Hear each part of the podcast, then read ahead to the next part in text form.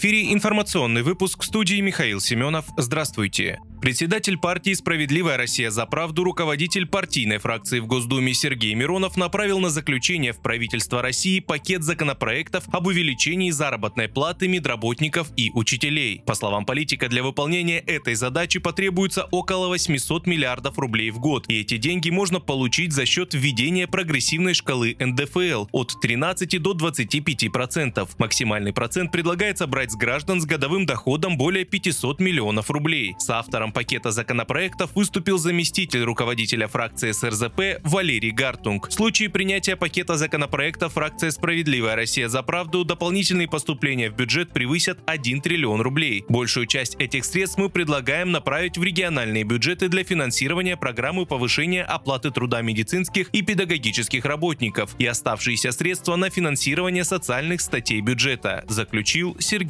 Миронов.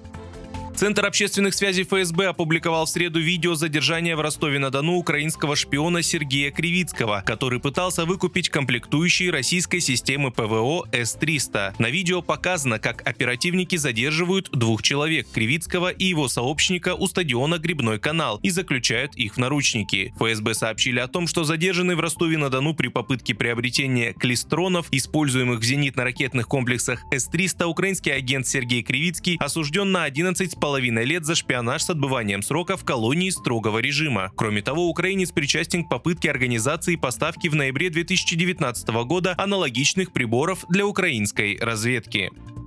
Дания признала факт диверсии на газопроводах «Северный поток» и «Северный поток-2» и прекратила расследование. Сейчас его продолжают только Германия и Россия, сообщает ТАСС. По информации полиции Дании, причин для дальнейшего изучения дела у них нет. Пресс-секретарь президента России Дмитрий Песков назвал ситуацию близкой к абсурдной, так как датские правоохранительные органы признали факт диверсии, но при этом нет никакого продвижения дальше. Ранее дело по взрывам закрыла и прокуратура Швеции. Там не выявили причастности подданных королевства диверсии и решили, что шведская юрисдикция не распространяется на эту ситуацию. Все собранные материалы передали Берлину.